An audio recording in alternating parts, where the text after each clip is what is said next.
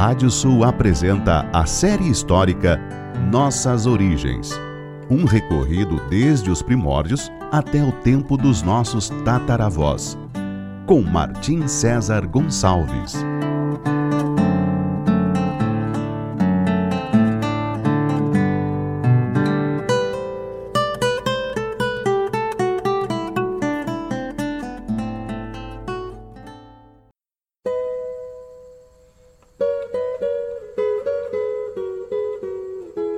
Série histórica Nossas Origens. Da savana africana até a pampa ameríndia. Capítulo de hoje: A queda de Constantinopla. A perda cristã de Constantinopla para os turcos otomanos em 1453 foi um dos acontecimentos mais importantes da história, ocasionando o fechamento quase total das rotas comerciais europeias com o Oriente, redundando nas navegações de países como Portugal e Espanha em busca das tão necessárias e valiosas especiarias.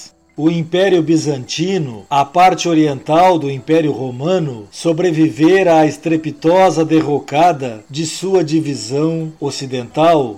Ele havia sido fundado em 330 depois de Cristo pelo imperador Constantino o Grande, que rebatizou a cidade de Bizâncio como Nova Roma. Porém, o nome que ficaria seria em seu louvor Constantinopla.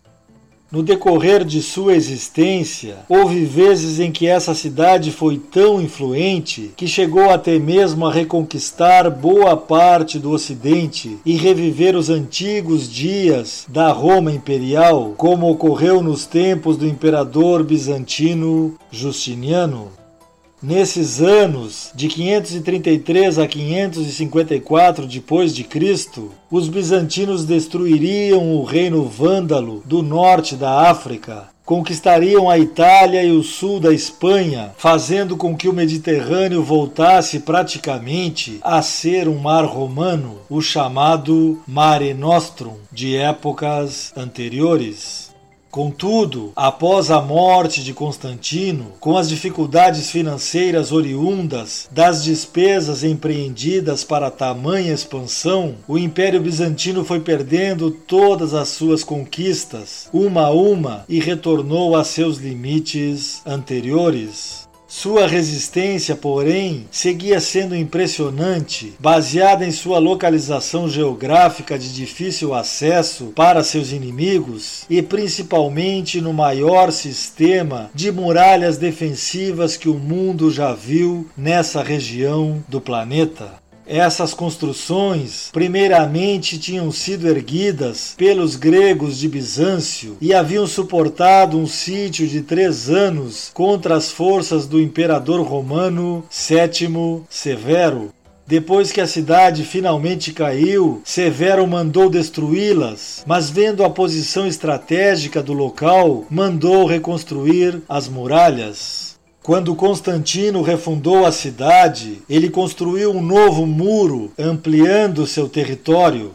Quase um século depois, sob o reinado de Teodósio II, o prefeito do Oriente, Antêmio, construiu outra muralha, chamada Teodosiana. No entanto, em 447, um grande terremoto avariou seriamente essas defesas, que estavam nesse então ameaçadas pelas hostes dos Hunos de Átila, chamado pelos cristãos de flagelo de Deus. Porém, em uma ação de presteza impressionante, as muralhas foram reparadas em um período de 60 dias, a tempo de proteger seus cidadãos da chegada do mais terrível líder bárbaro de sua época. Entre 200 e 300 anos depois, seria a vez de sofrerem um ataque dos árabes, que desde a fundação do islamismo por Maomé haviam criado um grande império, conquistando Síria, Palestina, Egito, África do Norte e Espanha, praticamente isolando Constantinopla de suas regiões adjacentes. Mesmo assim, todas as tentativas árabes de derrotarem os bizantinos sempre esbarraram em suas imponentes muralhas. Dois acontecimentos fundamentais para o fim do império aconteceriam nos séculos seguintes. Um deles foi a Batalha de Manziquer em 1071, em que os bizantinos foram fragorosamente derrotados pelos turcos seljúcidas tendo seu próprio imperador sido capturado pelo exército inimigo.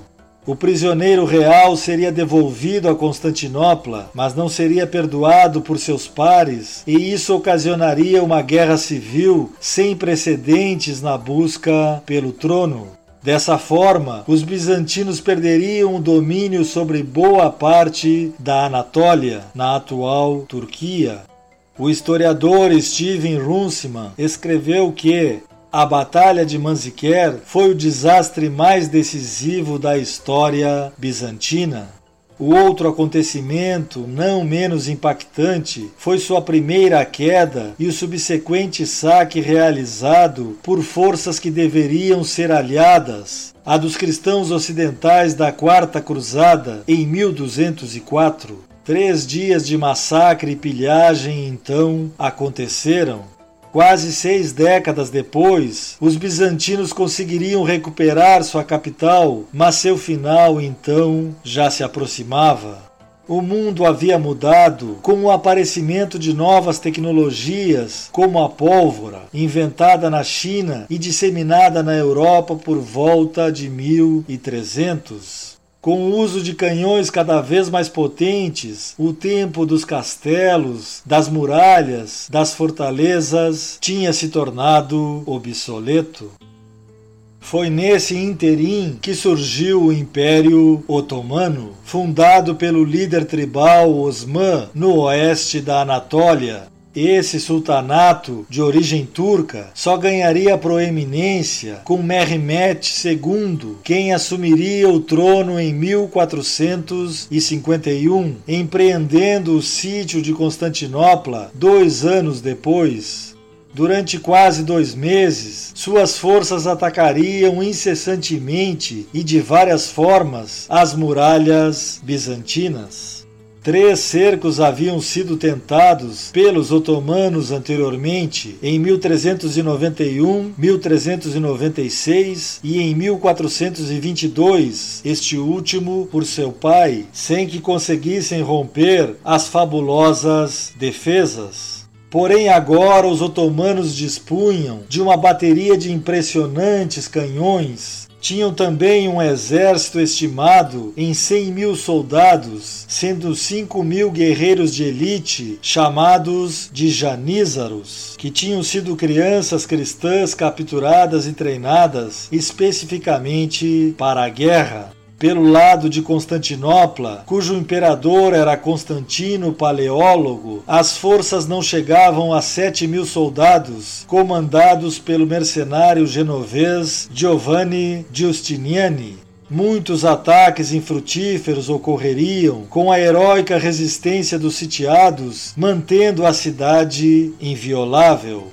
O sultão otomano sentia a cada dia que seu grande exército se exauria sem os mantimentos necessários para um cerco duradouro, sofrendo do mesmo problema dos seus mal-sucedidos antecessores. Nesse meio tempo, ele tentou deter a chegada de alguns navios venezianos que traziam suprimentos e alguns poucos reforços europeus para os sitiados. Mas a armada turca, ainda que em muito maior número, não era páreo para os experimentados navegantes italianos. Então ele teve uma ideia de uma façanha que foi realizada algumas vezes na história do mundo levou seus barcos de pequeno calado e fez uma travessia épica pela porção de terra que separava o mar de Mármara do chamado Corno de Ouro até a porção de água que ficava no lado mais desprotegido de Constantinopla.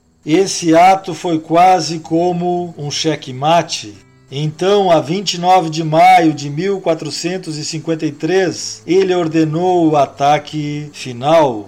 Primeiro avançaram os mercenários e prisioneiros turcos que tiveram que atacar as forças comandadas por Justiniani, sendo repelidos. Depois foram os 80 mil turcos do exército regular. Foram repelidos também por mais de duas horas, até que o grande canhão abriu uma brecha nas muralhas e então foram enviados os janízaros. Tudo acabou para os defensores quando Justiniano foi ferido e se retirou às pressas para um navio. Morreria de seu ferimento. O historiador Edward Gibbon conta que o imperador teria dito para o genovês: Teu ferimento é leve, o perigo é premente e tua presença é necessária. Para onde queres te retirar? Justiniane teria respondido: me retiro pela mesma estrada que Deus abriu aos turcos. Foi um fim indigno para quem tinha até então lutado com tanta bravura. O imperador Constantino Paleólogo depois empunharia sua espada e morreria heroicamente, tendo desaparecido sob os cadáveres de milhares de concidadãos. Os mais de mil anos do Império Bizantino tinham definitivamente terminado e Constantinopla, a nova Roma, iria se tornar a cidade turca Istambul. Em seu livro Declínio e Queda do Império Romano, Edward Gibbon utiliza o relato pungente do historiador Franza, secretário do último imperador bizantino Constantino Paleólogo. Sendo testemunha do trágico momento, Franza descreve a última assembleia presidida pelo soberano de um império que durara mais de um milênio e que se acabaria para sempre no dia seguinte. Eles choraram, abraçaram-se, sem pensar nas suas famílias ou nas suas fortunas, dispuseram-se a oferecer a própria vida, e cada comandante, rumando para o seu setor, passou a noite toda em ansiosa vigília na muralha. O imperador, acompanhado de alguns leais companheiros, entrou na Catedral de Santa Sofia, que em poucas horas iria se converter em uma mesquita, e ali recebeu devotamente, entre lágrimas e preces, os sacramentos da comunhão. Repousou por alguns momentos no palácio, onde ecoavam os gritos e as lamentações rogou o perdão a todos quantos pudesse ter ofendido e partiu a cavalo para visitar os guardas e acompanhar a movimentação do inimigo. A aflição e a queda do último Constantino se revestem de mais glória do que a longa prosperidade dos Césares bizantinos. No próximo capítulo falaremos sobre o surgimento da Inquisição Espanhola. Até lá!